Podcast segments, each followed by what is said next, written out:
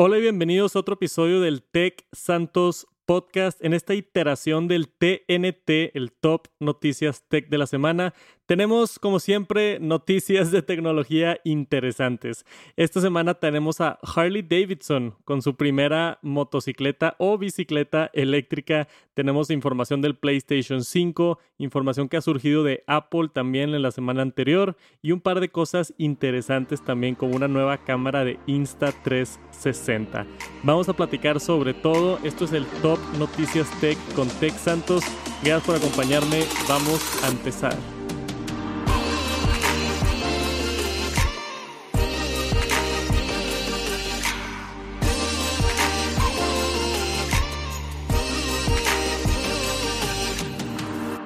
Y vamos a empezar hablando del iPhone 12. Siguen saliendo detallitos ya que todo mundo tiene sus manos en el iPhone 12 y este es un detallito bastante, bastante peculiar. Salió este reporte a través de Mark Gurman, que es muy famoso en el mundo de rumores y analista en cuanto a productos de Apple, diciendo que hay algo bien curioso sobre el iPhone 12 y que ciertas regulaciones que introdujo Apple apuntan a que el iPhone 12 tiene funcionalidad de carga reversible y simplemente no está habilitada, pero pudiera ser habilitada en un futuro.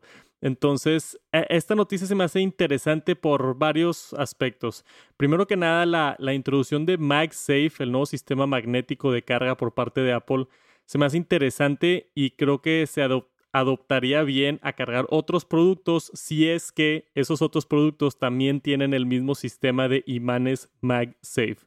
Lo más obvio y lo más probable y lo mismo que menciona aquí este Mark Gurman es que pronto estaremos viendo a finales de año o en marzo del siguiente año nuevas versiones de AirPods, ¿no? Entonces estos nuevos AirPods o AirPods Pro posiblemente van a tener el soporte para tener imanes MagSafe y se puedan conectar magnéticamente por la parte trasera del iPhone y cargarse.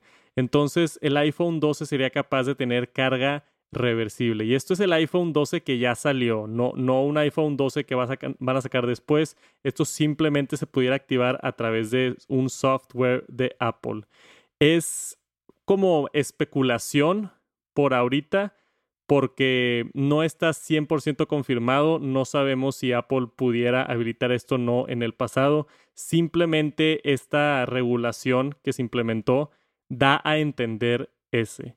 Entonces, aquí también tenemos información de 9to5Mac que según ellos la carga reversible iba a venir para el iPhone 11 pero lo quitaron por, por falta de tiempo o falta de presupuesto o no sé, y supuestamente iba a venir en el iPhone 12, pero no tenemos nada oficial por parte de Apple, no vimos nada en el evento de Apple diciéndonos que iban a incluir carga reversible en el iPhone 12.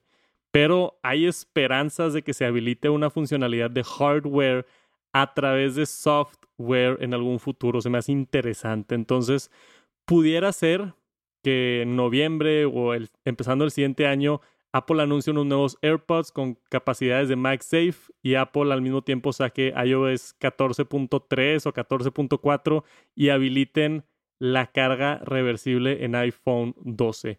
Yo creo que más adelante va a haber más información sobre esto. Hasta ahorita es nada más un tal vez, porque se espera en la especulación, dicen los analistas que sí, y aparte se comprueba a través de, de, eh, eh, de esta regulación del FCC que encontraron. Vamos a ver qué pasa, pero interesante si es verdad que Apple tiene esta funcionalidad en, el iPhone 12 y simplemente no lo anunciaron. Pero veremos a ver qué pasa. Y hablando de Apple, y esto es una noticia que yo creo todo mundo se esperaba, ¿no? Todo mundo lo dijo y aquí está el primer rumor. Después de que Samsung atacó a Apple bastante agresivo por no incluir el cargador. Aquí tenemos un tweet de Samsung diciendo básicamente no te preocupes, tu Galaxy sí viene con cargador y unas caritas este, con anteojos y la manita del PIS, ¿verdad? Y todo esto. Y aparte incluye una pantalla de 120 Hz, ¿no? Como, como molestando a los fans de Apple diciendo que con los Galaxy sí tenemos un cargador en la caja. Pues no pasaron ni dos semanas, creo, casi dos semanas y media y ya tenemos el primer rumor que no van a estar incluyendo el cargador los futuros Galaxy S20. S21, que sería la nueva versión, no la S20. Pero estos teléfonos esperan que los introduzca Samsung a principios del 2021. Típicamente su evento, evento ese de Unpacked sucede alrededor de febrero. Entonces, estos van a ser los teléfonos, los S21, probablemente hay un S21 Plus o Ultra o no sé cómo le están llamando ahora. Pero tenemos aquí un reporte de medios en Corea diciendo que, que este va a ser el año 2021 donde Samsung va a quitar el adaptador de carga en la caja de los Galaxy S21. Entonces, todo, todo esto viene de rumores, no está confirmado, pero así es como nos empezamos a enterar de las cosas, ¿no? Poquito a poquito empiezan a salir rumores y se llega a concretar muchas de las veces. Entonces, no se sorprendan si Samsung también quita el adaptador de corriente de sus cajas del S21, porque probablemente va a pasar. Y si no es este año, yo pudiera apostar que va a ser el siguiente año. Lo mismo pasó con el puerto de audífonos. Samsung estuvo atacando a Apple por quitar el puerto de audífonos y ahorita ya no existe el puerto de audífonos en Samsung tampoco. La realidad de las cosas es que aunque a mucha gente no le gusta, Apple aguanta la crítica y mueve la industria hacia adelante para bien o para mal, dependiendo de, de, cómo opines que incluyan el cargador en la caja o no. Pero el resto de las empresas lo siguen. Entonces, yo creo que Samsung no va a ser la única. Vamos a ver después a Huawei y a Xiaomi y a HTC, todas las empresas de, teléfonos empezar a hacer esto. Que no es un trend que yo crea muy positivo, pero va a suceder. Entonces, si son fans de Samsung, prepárense. Y no creo que le caiga la misma crítica a Samsung que le cayó a Apple, porque a la gente le gusta criticar más a Apple, pero ahí está el rumor oficial. Samsung probablemente va a perder el cargador también en sus siguientes teléfonos. Y tenemos noticias del PlayStation 5. Esto es algo divertido, rápido, no es así un notición. Estuvimos viendo, no sé si vieron por ahí en YouTube, pero ya hubo los primeros unboxings del PlayStation 5 a varios medios como a CNET y también influencers y youtubers como iJustine y Marques Brownlee, Austin Evans también que hace habla mucho de videojuegos, ya tienen el PlayStation 5. Era un como previsto del hardware, no lo prendieron, nadie lo utilizó, probablemente, probablemente porque todavía está en embargo, ¿no? La, la, manera en la que funciona es que la empresa te manda un producto antes de su lanzamiento y te dan ciertas especificaciones. Puedes enseñar esto, puedes enseñar esto y no puedes enseñar esto. Entonces, si te das cuenta, todos los unboxings lo muestran y te enseñan los accesorios, pero nadie lo conecta, nadie lo prende. Entonces, e, era nada más como un preview de, de hardware y el unboxing ya de la caja que vamos a estar viendo muy pronto. El PlayStation 5 sale en noviembre 12, en un par de semanas. Yo voy a tener mi propio unboxing en el canal. Espérenlo, estoy bien, bien, bien emocionado por el PlayStation 5 y voy a estar jugando por allá en Santos Gaming. Pero fuera de que tuvimos los primeros unboxings, esta otra noticia era que todavía ni, todavía ni sale el PlayStation 5 y ya tenemos empresas haciendo esto que se llama el, el ¿cómo le llaman? Model T, creo que lo que es es reemplazar las orillas de tu PlayStation 5 para darle un color a tu gusto, ¿no? Poder personalizarlo. Entonces, ahora puedes como pintar si lo quieres gris, si lo quieres rojo, si lo quieres negro, si lo quieres azul. El del PlayStation 5 las orillas son blancas, las orillas esas que se extienden como la nave espacial o edificio que parece, sí parece como uno de esos edificios creativos por allá de Dubai o uno de esos lugares, ya se puede personalizar. Entonces, si alguien quiere pintar, aquí está la empresa, pueden pintar su propio PlayStation 5. Pero a mí me tiene emocionado cualquier noticia del PlayStation 5 y pronto ya lo estaremos teniendo en persona. Y después vamos a hablar de Harley Davidson.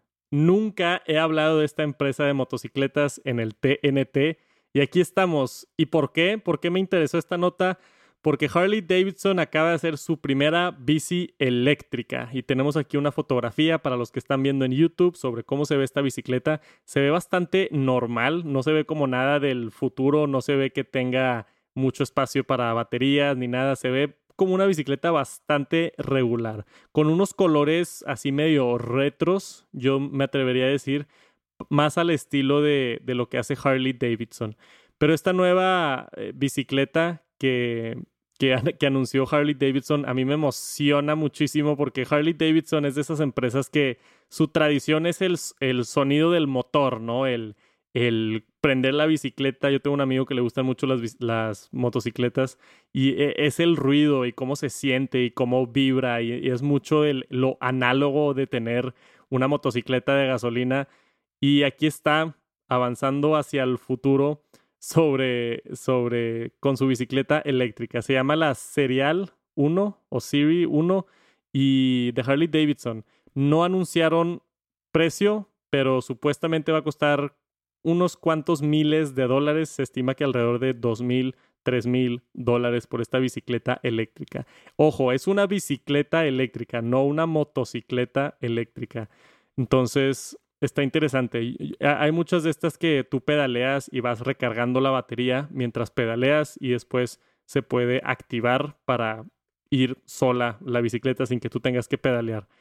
Se me hace bien padre, bien interesante la noticia. Espérenlo pronto. Supuestamente marzo 2021 es cuando vamos a estar viendo esta bicicleta de Harley Davidson, la primera eléctrica de la empresa. Y tenemos un par de smartwatches nuevos, unos relojes inteligentes de Amazfit, el GTR2 y GTS2, que ahora vienen con unas pantallas siempre prendidas parecidas a lo que, a lo que está haciendo Apple con sus nuevos dispositivos. Esta es una empresa que me ha, me ha traído mucho a mí y me ha mandado muchos mensajes sobre estos dispositivos porque son mucho más económicos que un Apple Watch. Y aún así tienen muchas funcionalidades y tienen diferentes formatos, ¿no? Tenemos el circular y el un poquito más cuadradito. Y por supuesto, como cualquier reloj inteligente, le, le cambias las correas y, lo que tú quieras. Ahora vienen con estas pantallas AMOLED, siempre prendidas, Bluetooth 5.0.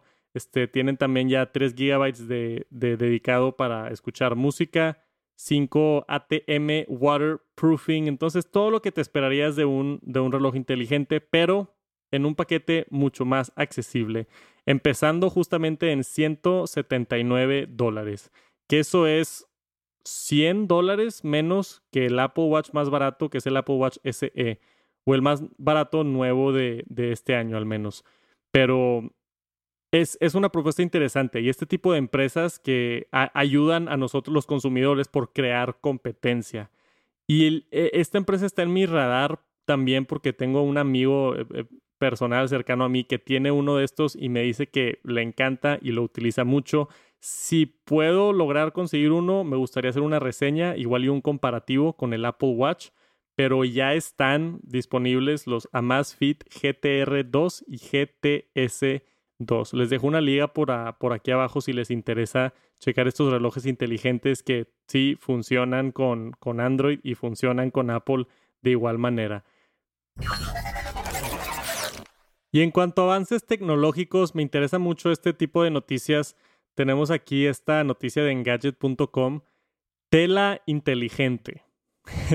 como, siempre menciono, ahora parece que todo lo están intentando hacer inteligente y ahora tenemos a, esta empresa, o bueno, esta universidad eh, haciendo investigaciones sobre tela inteligente. ¿Y para qué están utilizando esta tela inteligente? Es para detectar comida. Suena ridículo, ya sé, pero la teoría aquí que están probando estos investigadores es que tienen una tela inteligente y tú colocas comida arriba de la tela y a través de inteligencia artificial y detectar el material y detectar el, la forma que se está aplastando en la tela con esto lo que ellos están llamando un capacitive electrode grid. Entonces es como un la tela tiene como una cuadrícula de sensores que mide cuánto pesa, cuánto, qué tamaño es, qué tipo de textura es, y a través de inteligencia artificial te detecta son manzanas o son peras o es espagueti o es lo que tú quieras de, comida. Es los principios de tela inteligente, ¿no? El poder detectar que hay una manzana arriba de una mesa. Pero esto a mí lo que me interesa es las implicaciones que pudiera tener en el futuro y hasta dónde pudiéramos llegar con algo así, ¿no? Si ya podemos hacer tela inteligente que tiene sensores y detecta ciertas cosas, eso no está tan lejos que veamos tela en nuestros backpacks, en nuestra ropa, que veamos tela en guantes, en, en otros, en otras superficies donde se utiliza tela. Bien, bien, bien interesante esto que está haciendo. ¿Quién es lo que lo está haciendo? Ahorita vi la, la. Es una universidad, pero no encuentro. Ah, es una universidad en colaboración con investigadores de Microsoft. Entonces eh, está Microsoft ahí metido intentando hacer esta tela inteligente. Entonces, no creo que llegue muy temprano, todavía lo están investigando, pero quizá en unos cuantos años pudieras tener una, una tela inteligente en tu mesa o en tu comedor, detectando qué tienes de comida. Y después vamos a hablar de Quibi. Por si no saben qué es Quibi, fue todo un caso. Yo creo que este caso lo van a estudiar mucho de ahora en adelante en términos de marketing, en términos de startups, de empresas. Es, de esos casos que fue un completo fracaso y mucha gente aprendió mucho de esto. Quibi, por si no sabían, creo que sí lo he mencionado antes en el podcast, es una, es, eh, bueno, intentó ser porque fracasó, este, fue, o todavía no porque lo, dejan de, de publicar diciembre 1, pero fue o va a ser este, una aplicación que básicamente lo que quería hacer era un YouTube, pero con dinero y con gente famosa. Y así como suena, así fue como fracasó. La idea de Quibi era hacer contenido de corto plazo, 10 minutos duraban los episodios, hicieron varias series con gente muy famosa, actrices muy famosos, este, famosas, directores de cine muy famosos, hicieron episodios de 10 minutos, había muchas series, tenían ya preparado muchísimas cosas y fracasó y explotó, pero feo. Y hubo un reporte hace como, no sé, yo creo que al principio del año, por allá en marzo o abril, que había youtubers interesados en salir en esto de Quibi y Quibi solamente quería como artistas importantes, ¿no? Así, por eso todo el mundo de YouTube se enojó porque Quibi estaba utilizando puros, pura gente de, de Hollywood, pura gente acá súper pesada, súper famosa. Entonces, para todos los influencers, youtubers que no fueron parte de esto, porque tenía, estaba detrás del mainstream media, era parte de como Hollywood y tenía inversionistas como Disney y otros. Fracasó y todos están medio contentos que haya fracasado por no hacerle caso a los creadores de, hey, eh, si quieres que gente descargue una aplicación y vea videos, es mucho más eficiente haber contratado con todo ese dinero que tenían invertido, que era mil y millones de, de dólares, hubieran contratado a los mejores youtubers, los mejores podcasters, los mejores Instagram influencers y pudieron haber atraído demasiada gente a esta plataforma.